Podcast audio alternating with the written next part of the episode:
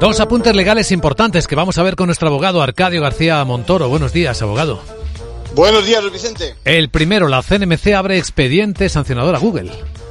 Sí, el Centro Español de Derechos Repográficos, conocido como CEDRO, denunció por sospechas de abuso de posición de dominio en el mercado español al detectar un acuerdo de ciertas condiciones inequitativas con editoriales de publicaciones de prensa y agencias de noticias. La Comisión también advierte actos de competencia desleal si se hubiera falseado la libre competencia explotando la dependencia económica de algunas editoriales de prensa y agencias de noticias con respecto al buscador. Así que durante el próximo año, año y medio, se va a instruir un expediente contra la matriz, Alphabet y los diferentes Google. Y la otra novedad acaba la larga huelga de los letrados de la Administración de Justicia en España.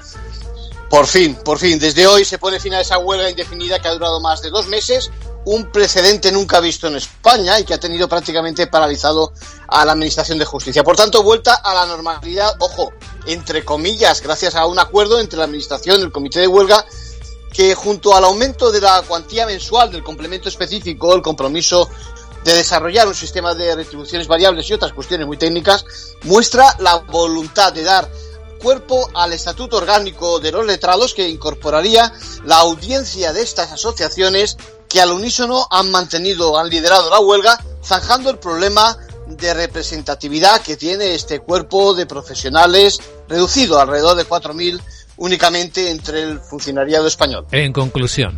Pues muy buenas noticias. En el ámbito judicial han llegado a ser suspendidos, fíjate, 400.000 juicios y vistas, eh, 480.000 demandas acumuladas, 1.500 millones de euros suman en exceso las cuentas de consignación de los juzgados. Bueno, todo ello, ojo, tareas pendientes que los propios letrados habrán de sacar adelante a lo largo seguramente del próximo año como poco. Gracias, abogado.